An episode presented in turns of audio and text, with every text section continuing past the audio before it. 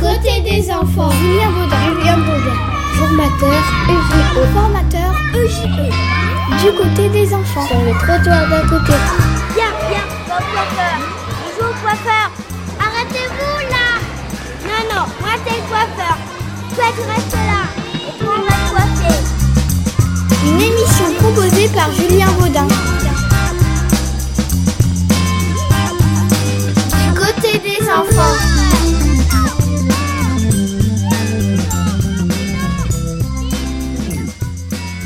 Bonjour à toutes et à tous, bienvenue du côté des enfants sur la radio Le Trottoir d'à côté. Aujourd'hui nous avons la chance de recevoir Jonathan Lévy. Jonathan Lévy, vous êtes psychopédagogue et formateur en pédagogie. Vous êtes également vice-président de l'association française Janus Korczak. Vous êtes aujourd'hui responsable pédagogique au sein de l'association Initiative et Changement, où vous abordez les droits de l'enfant et tout particulièrement la pédagogie des droits de l'enfant. Bonjour Jonathan Lévy. Bonjour. Bon, et puis merci beaucoup d'avoir euh, répondu favorablement à, à notre invitation. Je suis très content d'être là. C'est très réciproque. Vous êtes euh, un acteur de la promotion des droits de l'enfant. Pour être plus juste, devrais-je dire un acteur pour rendre vivante, accessible et applicable la Convention internationale des droits de l'enfant à travers une pédagogie inspirée des grands pédagogues tels que Yanis Korczak, Célestin Freinet ou encore John Dewey. Nous allons donc essayer à travers cette émission de faire vivre euh, à notre manière cette Convention des droits de l'enfant plutôt dans son cadre français. C'est un peu la, contrainte là de, du, format de l'émission, mais j'imagine qu'il y aurait énormément à dire euh, au niveau euh, mondial euh, par rapport à cette, à cette convention. Donc la Convention internationale des droits de l'enfant, c'est un texte de 54 articles ratifié aujourd'hui par 196 pays, qui a été ratifié le 20 novembre 1989 à New York au siège des Nations Unies. Ces articles portent sur l'éducation, la protection, le soin et les loisirs, et cela quelle que soit la couleur de sa peau ou de sa religion. Cette convention met en avant l'intérêt supérieur de l'enfant et oblige les États signataires à mettre en adéquation leurs lois avec la dite convention. Alors j'ai une première question, Jonathan Levy. Pour vous, quels sont les principaux apports de cette euh, convention? Alors, les principaux apports de cette convention, après de longues années, parce qu'on peut poser des questions, il faut attendre jusqu'à 1989 pour avoir cette euh, convention. Donc, il y avait par avant des traités, il y avait d'autres d'autres tentatives, mais c'est la première fois dans notre histoire de l'espèce qu'on a connaît le- l'enfant comme un vrai sujet de droit. Jusque-là, l'enfant était considéré comme un objet de droit. Ça veut dire que nous, les adultes, de manière bienveillante, veillons sur la protection et sur un certain nombre de prestations euh, pour les enfants, mais pas avec les enfants. Donc, l'originalité, c'est de voir l'enfant dans son globalité et euh, surtout euh, de voir l'enfant comme un, un acteur complet de ses propres droits. Donc c'est un personne par entier qui est ni l'objet de la famille, ni de l'objet de l'État, mais qui est une personne par entier. Finalement, l'adulte, l'enfant, pardon, n'est pas, n'est plus vu ou n'est pas vu comme un adulte en miniature ou un adulte en devenir. C'est, c'est un être maintenant, euh, euh, au présent. C'est l'intérêt, euh, c'est fort de, de la convention. Et du coup, pourquoi euh, 1989 Est-ce qu'il y a euh, un contexte politique euh, particulier? Est-ce qu'il y a des pays pionniers euh, euh, qui poussent les autres euh, à, à réfléchir à cette, cette question-là? Il y a évidemment issu de la horreur de la deuxième guerre mondiale, de, de tout ce qui se passait à ce moment-là, que l'enfant depuis longue date était victime de, de, de beaucoup des atrocités. Euh, la création de la Nations Unies, la création de UNICEF, etc. Mais surtout euh, beaucoup de travail euh, et de travaux innovants de certain nombre de pionniers euh, au début de le cercle a inspiré les gens après-guerre et que euh, c'est pas par hasard que c'est le Polonais qui a en dix ans par avant qui était euh, euh, la première proposition de créer une nouvelle convention de les enfants, car d'une part c'était les, les scènes de le théâtre le plus euh, atroce pendant cette euh, période de Holocauste, etc., mais également qui était euh, euh, qui avait un, un, un, fils important, le fils spirituel même de, le, de cette convention, qui est Janusz Korczak, qui lègue tout un héritage euh, dans les années 20, dans les années 30, de ce type de, de vision. Et vous, du coup, une question un peu plus un peu plus personnelle, comment vous en êtes venu à vous intéresser à cette euh, à cette question-là des droits de l'enfant? Pendant mes études, euh, il y a plus que 30 ans maintenant, on avait parfois une vision un peu mécanique de l'enfant. Donc, en tant que psychopédagogue, on avait euh, appris que l'enfant euh, peut être en dysfonction euh, et comme si ça c'est euh, euh, il faut réparer, il faut, faut trouver une pédagogie en adéquation pour aider l'enfant.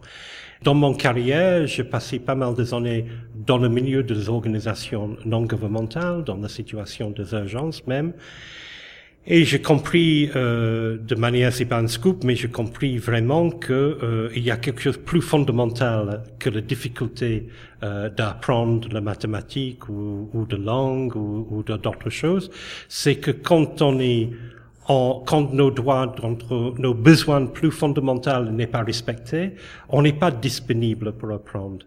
Et que même dans le pays dit plus aisé, il y a euh, relativement beaucoup de situations où les enfants n'est pas euh, en, en, liberté, en euh, disponibilité pour apprendre, dû au fait qu'il y a des perceptions de choses le plus fondamental qui n'est pas respecté, y compris le droit de l'expression, d'avoir des opinions, de, de, prendre des décisions, de choisir, euh, tant que d'autres choses plus fondamentales comme la nourriture, comme euh, la base de l'éducation, etc. Donc, tant que ces droits n'est pas respectés, l'enfant euh, est pas en disponibilité pour apprendre. Donc oui, ça rejoint la, la question des inégalités aussi. C'est-à-dire qu'en fonction euh, d'inégalités en termes d'éducation, en termes culturels ou en termes de besoins fondamentaux comme euh, la nourriture, comme avoir un toit, euh, il y a des indisponibilités qui vont se créer en termes d'apprentissage. Et y compris euh, euh, sur, le, sur les équités et l'égalité entre les filles et les garçons, entre les enfants qui ont des disabilités, de, des, des handicaps, etc. Cette forme d'exclusion ou de discrimination euh, nuire à le développement de l'enfant. Et y compris quelque chose de plus fondamental, c'est aussi la capacité d'être spontané, de jouer, de, de, de développer dans le côté euh, euh, de développement heureux de, de, tout enfant et le droit fondamentaux de tout enfant en fait. Parce qu'on pourrait se dire finalement pourquoi il y a un intérêt d'aborder la question des droits de l'enfant dans un pays comme la France? Parce que finalement est-ce qu'il y a tant d'écart que ça entre euh, les principes qui euh, sont au sein de cette convention et puis le statut de l'enfant euh, ici en France? Il y a beaucoup de travail qui a été fait et, et, grâce à cette convention pour le pays comme la France, euh, il y a de progrès à faire. Mais le problème n'est pas uniquement un problème et loin de ça de juridique, euh, c'est important parce que ça nous donne un, un, cadre, mais il est culturel et donc il est culturel dans le sens de dans notre regard de l'enfant. Donc euh, en France comme dans d'autres pays, il y a encore de progrès à faire de la manière qu'on euh, euh, regarde l'enfant, qu'on respecte l'enfant, qu'on euh, co-construit des choses avec les enfants, parce qu'on fait beaucoup de choses pour les enfants, mais peut-être pas assez d'avantages avec les enfants. Et donc, euh, euh, si on revient 100 ans en arrière pour la problématique des femmes, pour faire un parallèle, il y avait une situation où que c'est les hommes qui prennent toutes les décisions pour les femmes, euh, que les femmes n'avaient pas de vote, qui n'avaient pas de possibilité de faire des choses sans demander son mari ou, ou, un homme en tout cas. Aujourd'hui, les enfants euh, est, est, encore dans beaucoup de situations dans ces cas-là. Donc, il y a de progrès euh, à changer le regard sur l'enfant comme un partenaire compétent et non pas comme un être en manque. Et donc, il y a encore des choses à faire finalement, je pense aux professionnels qui nous écoutent, qu'ils soient enseignants, éducateurs, animateurs, dans, dans leur institution, euh, comment ils peuvent euh, penser cette question-là? Autrement dit, euh, quel intérêt il y a pour eux euh, de, de s'emparer de la question des droits de l'enfant? Bah, C'est une question fondamentale pour, pour, pour la pédagogie et euh, dans le sens large de le terme, c'est euh, dans le partage de pouvoir. Alors, c'est pas un partage de pouvoir égal. Donc, euh, un adulte, c'est un adulte avec son responsabilité, et un enfant, c'est un enfant, selon l'âge de discernement, évidemment. Mais d'avoir un meilleur partage, un meilleur équilibrage, en tout cas un peu plus, pour euh, qu'on peut trouver le plaisir de co-construire, y compris co-construire le savoir, co-construire euh, le sens de, de la chose. L'enfant, euh, il y a meilleure possibilité d'être mieux engagé dans les apprentissages moins dans une relation potentiellement antagoniste où, où l'adulte euh, oblige l'enfant ou un sentiment d'obliger l'enfant de faire des choses malgré lui, mais de co-construire euh, dès le départ, dans non seulement plaisir pour les enfants et non seulement sens pour l'enfant, mais donne pour l'adulte le plaisir d'être ensemble comme un complice euh, avec l'enfant. Du coup, ce que, ce que vous dites, ça fait, ça fait écho, et vous parliez d'antagonisme, et euh, là, il y a un discours aujourd'hui, et je dis aujourd'hui qui date euh, d'un peu avant aujourd'hui, qui est celle de la figure de l'enfance, de, l'enfant roi. Euh, L'idée que finalement l'enfant, il a déjà quelque part beaucoup de droits, qu'il a beaucoup de droits à la parole, qu'il a beaucoup de pouvoir déjà de décision notamment. Et du coup est-ce que c'est pas une difficulté euh, quand on veut travailler cette question-là des droits de l'enfant notamment du droit de l'expression dans un contexte dans un contexte finalement où la figure de l'enfant roi prend de plus en plus de place quand on aborde l'enfant? Pour moi c'est un faux problème parce que c'est deux choses très différentes. Euh, en aucun cas euh, le droit de l'enfant euh, est là pour créer euh, ni un enfant gâté ni un enfant privilégié euh, c'est plutôt, on parle de, de, droits fondamentaux. Et le droit de l'expression et le droit des opinions fait partie de ces droits fondamentaux comme le droit humain euh, pour n'importe quel âge. Alors, pour euh, la question de l'enfant moi, il n'est pas du tout issu de le fait qu'on a aujourd'hui une reconnaissance, ou devrait avoir une reconnaissance de le droit de l'enfant. C'est un problème plutôt de la société de consommation. Le problème vu de cet angle-là, qui, qui est un peu un amalgame de, de situations aujourd'hui où euh, on a rendu l'enfant euh, consommateur qui réclame constamment de choses, etc viennent de cet aspect-là, de, de société de consommation, mais viennent pas de le fait que l'enfant devrait être respecté dans son dignité. Et n'oubliez pas que le droit de l'enfant est construit dans un respect réciproque. En fait, c'est pas l'idée qu'on on devrait respecter l'enfant, mais l'enfant ne respecte pas nous, et pas dans notre sens non plus. C'est dans un respect mutuel euh, de grandir ensemble comme des citoyennes actives non pas pour demain, mais actuellement, pour qu'ils puissent contribuer, contribuer à améliorer la société, contribuer à améliorer les institutions, l'école, la famille, etc. Donc c'est dans ce sens-là que le droit, l'esprit de la convention est fait. Et c'est pas du tout de faire un enfant ni gâté, ni roi, ou ni reine.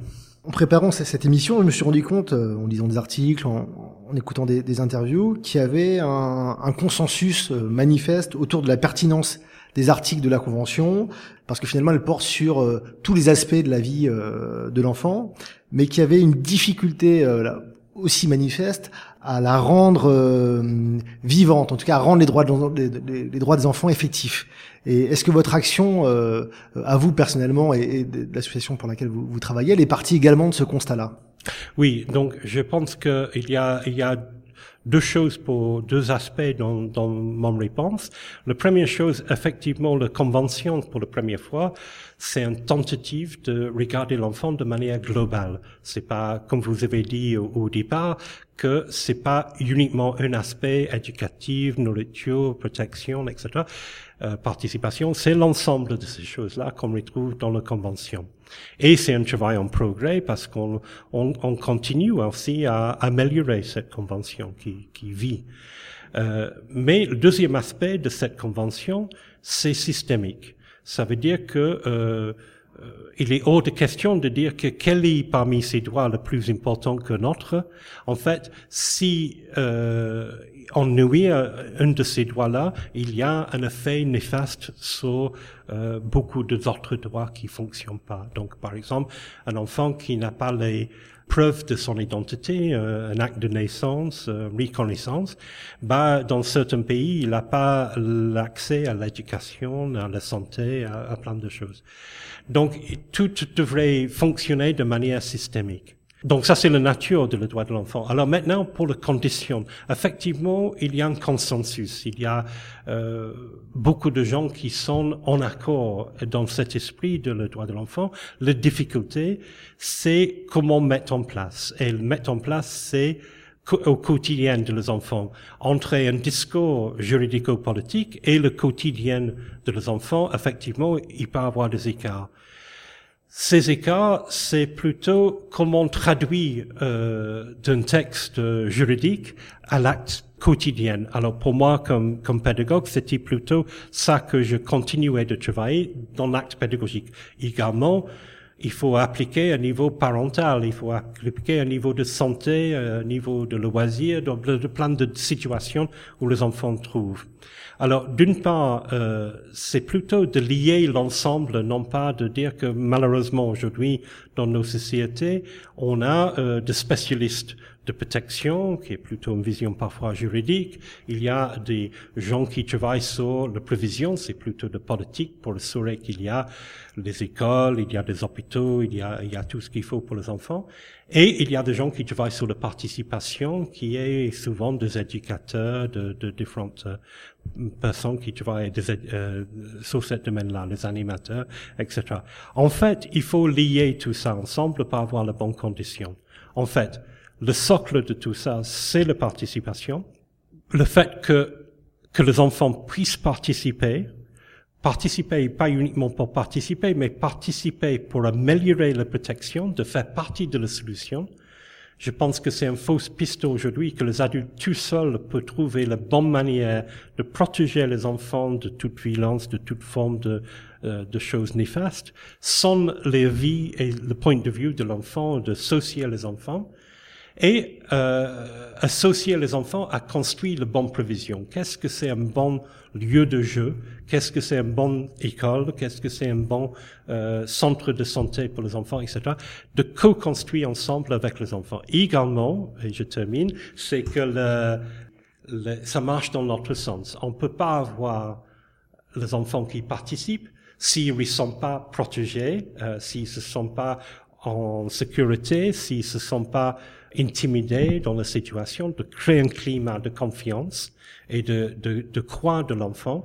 Et d'autre part, s'il n'y a pas un minimum de prévision qui aide les enfants de participer non plus. Donc c'est quelque chose itératif entre la prévision, la protection et la participation qui assure les bonnes euh, conditions pour le droit de l'enfant. Là, on se rend bien compte dans ce que vous venez d'exposer que ça touche les institutions euh, vraiment au sens euh, pluriel du terme. Vous abordez dans, euh, dans des écrits euh, la notion euh, de pédagogie des droits de l'enfant. Alors concrètement, comment ça s'organise une pédagogie des droits de l'enfant? Pour cet aspect de la pédagogie de le droit de l'enfant, c'est justement, c'est pas de tout apprendre de article 1 à, à 53, c'est plutôt d'appliquer dans le sens de dans dans le, les méthodes, le choix de contenu, des, comment dire, dans la relation euh, et dans la posture elle-même, dans la façon d'être avec l'enfant, de le point de vue de le professionnel, c'est de créer euh, autour de cinq éléments importants. C'est d'une part le respect, donc un respect réciproque, comment on instaure ça, et là, il y a de, de façons de faire, de dispositifs, de montrer comment on peut respecter mutuellement ensemble, écouter, prendre au sérieux, etc. Donc c'est dans la posture. Il y a, euh, comment je dis, la participation réelle, concrète. Ça veut dire, c'est pas une participation superficielle où l'adulte crée quelque chose et invite l'enfant de participer. C'est dès le départ décider ensemble comment on va co-construire euh, une leçon, comment on co-construit un jeu, co-construit euh, quelque chose ensemble en tout cas. Troisièmement, il y a pour ça marche, il faut qu'il y ait un dialogue, il faut qu'il y ait une conversation. La difficulté pour les enfants, c'est que on est habitué de, de, de ces jeunes âges euh, de ce qu'il faut dire, ce qu'il faut pas dire. Donc il n'y a pas trop de mal de ça, mais euh, c'est pas aussi naturel pour les enfants d'exprimer. Et donc ça crée beaucoup de patience et beaucoup de temps pour que l'enfant puisse libérer la parole et il va libérer mieux la parole quand il sait que euh, l'adulte il prend au sérieux et que qu'on entre dans un vrai dialogue et non pas un monologue, euh, etc.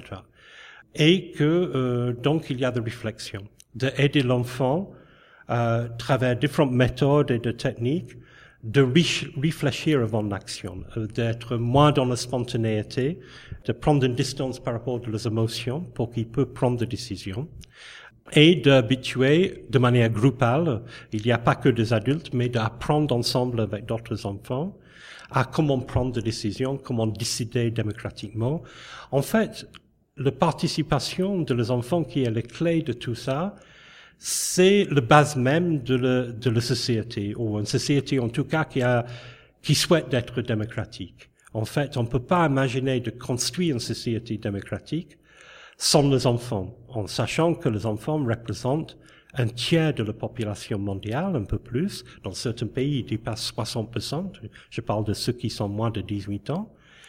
Et donc, d'exclure constamment les enfants de toute décision, euh, d'une part, les enfants ne vont pas venir par magie euh, démocrate à l'âge de 18 ans. C'est tout un processus dès de son plus jeune âge de d'une part expérimenter avec le monde physique, donc ça c'est le plus jeune enfant, et petit à petit expérimenter avec leur, leur vision, leurs opinions, découvrir leurs particularités, leur individualité, pour positionner dans la manière de le plus grand respect, d'être d'accord, pas d'accord avec un certain nombre de choses.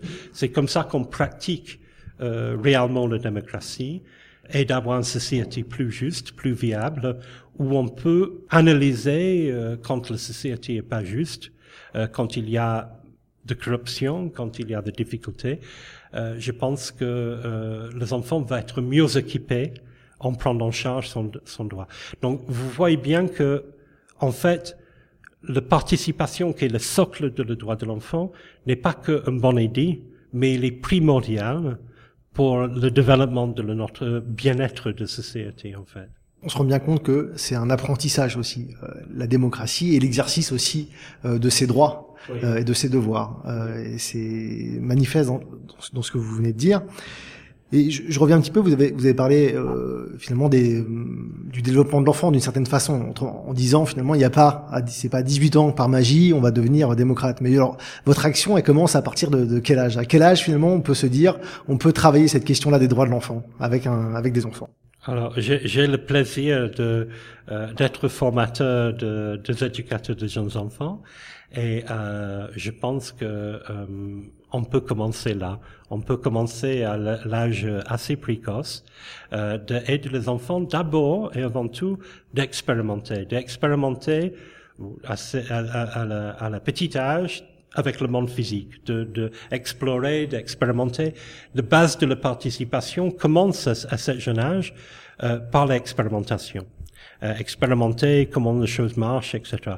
Mais petit à petit d'apprendre euh, et de regarder, d'observer d'autres enfants, d'être en groupe des enfants et de voir petit à petit comment on peut négocier, comment on peut comprendre entre nous. Et je crois que dès le plus jeune âge, il faut qu'on fasse un bon équilibrage et c'est là, c'est le problème de protection aujourd'hui. Un bon équilibrage euh, entre de pas trop protéger, parce que si on est hyper protégé, on a on va nuire cette participation et cette expérimentation. Et évidemment, si on n'est pas assez protégé, on est en danger et on est on n'est pas disponible pour apprendre, euh, pour participer non plus. Donc la base, c'est de trouver une manière de équilibrer trouver un moyen milieu entre le milieu de que la protection est au service de la participation et pas, il n'est pas dans la fermeture des interdits, mais plutôt dans la libération au contraire. Et c'est là l'inspiration de le grand pédagogue comme Janusz Kordiak et d'autres, qui a euh, pris la notion de protection dans ce, sens de, de libération. Et évidemment, par la suite, à d'autres âges, en petit à petit, on expérimentait avec nos opinions, nos idées, nos, de prise de décision, de choisir, euh, etc. Et euh, d'être connecté avec la société, de, de influencer la société, d'être écouté et de faire partie de les instances politiques euh, à tant qu'enfant pour être écouté, euh, et, et, y compris dans le local et global.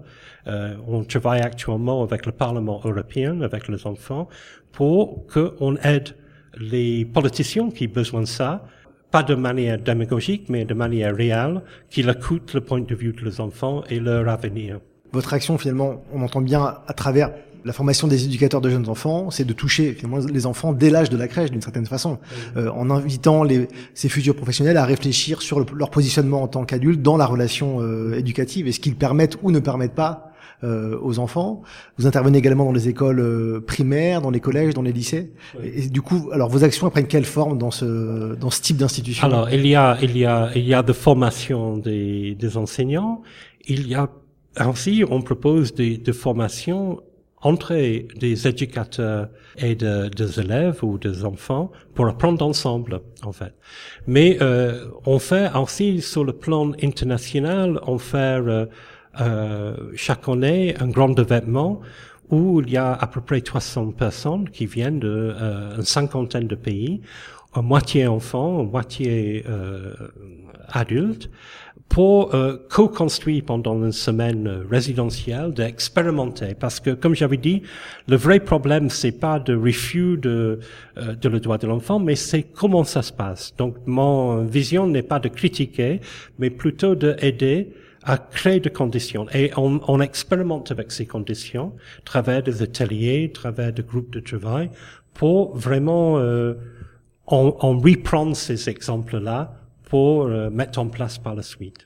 C'est ça la, la peut-être la difficulté aussi, c'est-à-dire finalement l'intérêt supérieur de l'enfant qui est euh, inscrit euh, dans le cœur de la Convention des droits de l'enfant, c'est quelque chose qui est pensé, qui a été pensé par par les adultes, et c'est mm. comment finalement les enfants peuvent s'emparer de cela, de s'emparer de cette de cette de, ce, de ces droits-là qui n'ont pas été pensés par eux. C'est là, j'imagine, une des, une des difficultés en tant que en tant qu'adulte quelque part de passer le témoin. Absolument. Alors effectivement, la convention en soi, euh, il y avait euh, euh, ces dix ans de, de, construction de cette convention en plein milieu de la guerre froide, je veux dire, entre 79 et, 80, 89, et que c'était conçu par les adultes de manière bienveillante, par des ONG, par, par des gens de UNICEF, par d'autres personnes concernées, des spécialistes, etc. Mais les enfants, effectivement, étaient très peu ou pas consultés pendant cette période-là sous cette convention. Alors, euh, on fait avec et, et aujourd'hui, je pense qu'il faut qu'on ne pas répéter cette expérience-là et c'est pas trop tard. Dans beaucoup des autres instances, on peut, euh, comment on peut dire, co-construire avec les enfants. Et donc, c'est ça qui est le, le leçon. Donc, l'événement que je vous parlais qui se déroule en Suisse est complètement co-construit par des des enfants, des adolescents et euh, des adultes pour, pour créer euh, et de co-animer, co-délivrer euh, des expériences ensemble.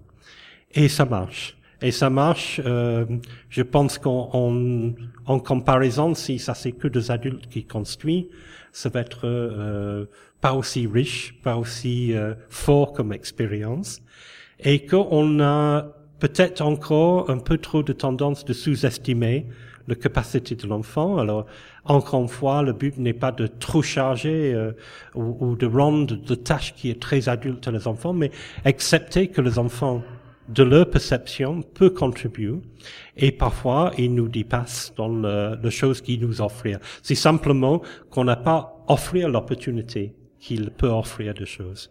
Et quelle forme justement prend cette euh, collaboration entre adultes et enfants là, dans, la, semaine euh, que vous venez d'évoquer de, de, là? Parce qu'on peut on peut dire finalement euh, dans cette semaine-là, il n'y a pas de position dissymétrique entre l'enfant et l'adulte. Ils doivent collaborer et, et, penser ensemble. Alors, je sais pas si vous avez des anecdotes ou en tout cas quelle, quelle forme prend cette collaboration durant cette semaine si singulière? Il y a plusieurs instances, il y a des, des groupes de communautés, des groupes de discussion, parce qu'en 300 personnes, on, il y a des moments où on divise en, en, en groupes plus, plus petits, de vingtaine de personnes, où il y a des enfants et des adultes ensemble.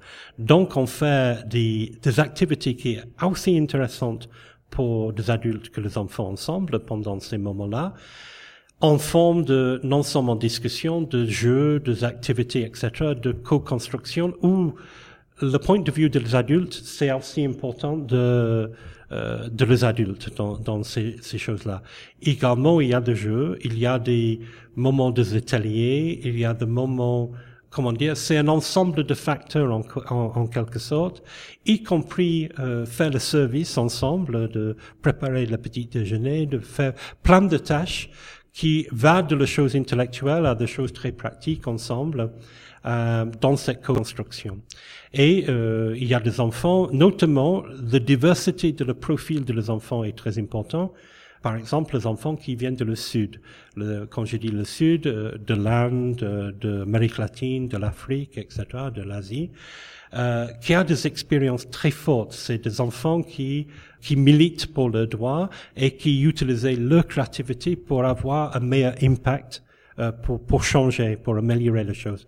Évidemment, également dans le Nord, dans le pays européen, et, et de partager ces expériences ensemble est vraiment une inspiration entre les enfants. Finalement, les enfants viennent experts petit à petit pendant cette semaine-là.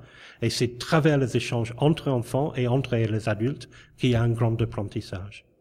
Comment vous euh, intervenez euh, au niveau des institutions? Est-ce que c'est les institutions qui vous sollicitent? Est-ce que c'est vous qui qui démarchez euh, Du coup, comment comment comment ça se passe? Comment les professionnels que vous rencontrez, bah, comment vous les rencontrez en fait?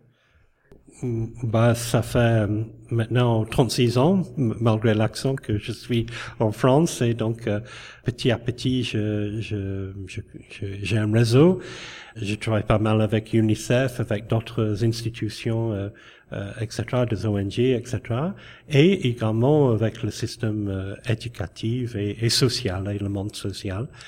Mais euh, je, je, pense qu'il y a un écueil plus en plus ouvert, euh, donc je suis très optimiste sur cette notion de, de participation. Euh, de donner un exemple, euh, une grande institution en France, les apprentis d'Auteuil, euh, réfléchir beaucoup aujourd'hui. Donc, euh, c'est une un, un, institution qui date de 150 ans et, et donc qui, qui, a beaucoup de, de mais aussi beaucoup de traditions, qui est en train de réfléchir euh, et de changer pour qu'ils viennent une organisation beaucoup plus participative. Donc, euh, ils me sollicitent et d'autres personnes comme moi pour aider à aider les éducateurs pour euh, travailler de manière plus plus participative avec les enfants, y compris les enseignants.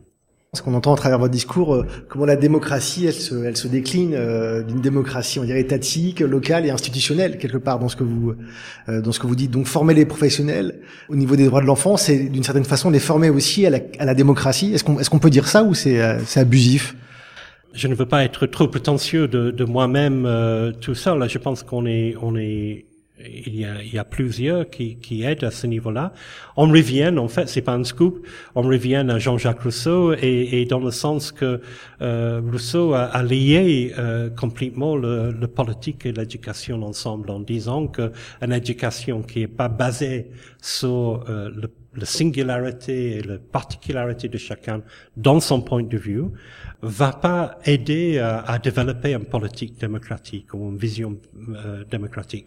Donc, si c'est pour former des enfants à la même pensée, à la même euh, vision de la chose, à le même euh, positionnement, on, ne va pas arriver d'avoir euh, une société divers et, et, dans la diversité de, de points de vue, qui est la base même de toute forme de démocratie, parce que si on pense tous la même chose, euh, bah, il n'y a pas de besoin de démocratie en fait. Pour vous aider à penser, là, on, on entend aussi euh, l'héritage euh, des pédagogues de l'éducation nouvelle ou certains philosophes de l'éducation. Alors quelle, quelle place ils prennent euh, dans vos actions? Pour moi, c'est l'inspiration même. Euh, je dirais que dans cette période entre les deux guerres, entre la première et la deuxième guerre, donc on voit bien que euh, certains de ces pédagogues qui étaient pas trop, pas assez écoutés aux femmes du 19e émergeaient euh, dû à cette horreur de la première guerre mondiale qui a finalement euh, euh avait un accueil plus favorable et avec une vision de construire la paix. De penser à pas reproduire euh, de choses d'une génération avant, mais d'avoir une génération des enfants qui pensaient par eux-mêmes. Euh, je, je, je pense que ça, ça permettait ces pédagogues d'avoir beaucoup plus de visibilité, de vraiment expérimenter, et que euh, Évidemment, Janusz Korczak, plus particulièrement parce que c'était le plus explicite sur le, le droit de l'enfant et l'importance euh, pour lui, c'était pas uniquement euh, de parler, mais il a il a légué des expériences de, de, de créer un parlement des enfants, de co-construire, de créer. Il a transformé ces orphelinats en république des enfants. Donc c'était un modèle sociétal qui qui on peut imaginer d'élargir. Mais également euh, Célestine Freinet, euh, Dewey, euh, même dans un certain sens Montessori avec son vision d'autonomie, euh, de Crowley, euh, bah, tous ces grands pédagogues de cette époque-là nous lèguent les expériences qui inspiraient. Certes, il faut pas laisser dans le contexte historique où ils sont faits, il faut actualiser, il faut rendre moderne. Nos enfants aujourd'hui vivent différemment, mais cette inspiration est, est, est la base. Quel regard vous portez sur euh, ce qui peut se faire à l'international? Autrement dit, est-ce qu'il y a une spécificité française dans la façon de penser ou d'aborder les droits de l'enfant? Ou c'est très similaire à ce qui peut se, se dire et se faire dans le monde? Ben, Je pense que euh, il y a des expériences variables. On, on peut dire qu'aucun pays euh, actuellement est, est, est, au top de tout, euh, qui a rempli euh, depuis près de maintenant presque bah, en 2019 en tout cas, ça va être 30 ans d'existence de, la, de la convention. On a fait le progrès, on a fait beaucoup de progrès, mais on n'est pas encore euh, complètement aligné avec cette convention dans tout le pays. On peut dire que si euh, les, les conventions, si le droit de l'enfant était un sport, il n'y a aucun pays qui a gagné une médaille, même pas un bronze encore. Mais il y a de progrès et il faut mettre en évidence pour moi on peut toujours critiquer, on peut dire que ce qui va pas, et c'est important de le faire, mais il faut pas oublier aussi de mettre la vision positive et mettre en avant de bonnes, bonnes choses parce que cette bonne pratique peut partager avec d'autres pays et qui inspirer d'autres pays. Donc euh, il y a parfois une tendance de dire que euh, on va focaliser que de ce qui va pas, mais il faut faire un équilibrage d'analyse entre ce qui va et ce qui va pas. En ce qui concerne la France, euh, bah, il y a il y a pas mal d'exemples qui est intéressants, comme le Conseil municipal des enfants, quand ça s'est bien fait, et un bel exemple le problème, c'est il faut généraliser un peu plus et que euh, il y a d'autres problèmes euh, euh, de le droit de l'enfant, notamment euh, euh, associer mieux les enfants dans le milieu scolaire, dans le milieu de d'autres fonctions, y compris la santé, pour qu'il a plus de place, plus de choses à dire. Euh, mais il y a de progrès et je, je reste optimiste en fait. Et qu'est-ce qui bloque justement euh, euh, au niveau de, de, de, la collaboration entre professionnels et enfants? Qu'est-ce qui fait qu'il y a encore blocage à votre avis? Bah, je, je pense que c'est c'est le moins un problème euh, juridique, un problème euh, culturel. Donc ça prend beaucoup de temps pour réellement euh, changer. En fait, pour Kodiak, c'était il nous lègue pas une méthodologie particulière, une technique ou des choses comme ça, mais c'est quelque chose de plus profond et parfois plus difficile, c'est de changer, comme j'avais dit, notre regard sur l'enfant, de faire confiance de l'enfant, de euh, prêter euh, un peu plus de pouvoir pour qu'il puisse intervenir et de partager, de pas essayer, et c'est ça qui est très difficile parfois, de lâcher un peu le contrôle euh, de pas essayer de tout contrôler, mais de laisser et de prendre le risque de, de, de que l'enfant peut intervenir. Et, et, ça, ça manque encore, euh, cette posture euh, pour euh, euh, être partenaire, comme j'avais dit, un partenaire compétent. De, partenaire, ça veut dire d'être ensemble. Quelle perspective de développement euh, vous imaginez par rapport à vos actions au niveau des, de la Convention des droits de l'enfant là dans les dans les années qui viennent donc, quel champ vous allez vous allez investir? Bah, je pense que ce qu'on met beaucoup d'énergie euh, aujourd'hui, c'est de rendre euh, visible le, le bon pratique euh, de la participation. Mais le bon pratique de participation, c'est pas standard euh, parce que euh, il est basé sur le fait que tout enfant est différent. Donc, on va retomber dans la même erreur euh, dans d'autres domaines d'essayer de standardiser une pratique. En fait, c'est de multiples exemples euh, qui est adapté à différentes cultures. Euh, il faut regarder, il faut pas non plus dire que ça c'est mieux que l'autre, c'est simplement des différentes façons de faire, mais de globalement rendre consciente et visible l'importance de la participation des enfants. Pour les professionnels ou les parents qui nous écoutent, quels conseils euh, vous donneriez euh, pour ceux qui ont envie d'aborder cette question avec euh, avec les enfants? Ça c'est une question un peu un peu difficile parce que il y a, euh, je pense que il y a tellement de différents types de parents, tellement de différentes. Euh, en, en, fait, euh, qu'est-ce que c'est un bon parent? Je sais pas. Je suis un parent, j'ai fait des erreurs, mais c'est en tout cas, c'est de tenter de être euh, à l'écoute de l'enfant et d'être euh, de bah, c'est la chose que je viens de dire en fait. C'est de simplement euh, trouver une manière de co-construire euh, avec l'enfant. Et euh, parfois on est très déçu parce qu'on a fait des choses pour les enfants on fait beaucoup de choses pour les enfants et on déçu que l'enfant il est pas très motivé. C'est parce qu'on loupe souvent cette étape préalable de, de faire ensemble de choses. Et de susciter le désir. Et susciter le désir. Et pour ceux qui auraient envie de vous suivre, euh, de se former, où ils peuvent aller pour euh, pour vous rencontrer? Un site internet, euh, un colloque? Sur le, le site de l'Initiative du Changement France, donc on trouve facilement. il y a de formations, il y a aussi cette expérience en Suisse et que bah, je suis ouvert à toute expérience et tout contact pour ça. Jonathan Levy, j'espère qu'on aura réussi à faire vivre ici la Convention internationale des droits de l'enfant.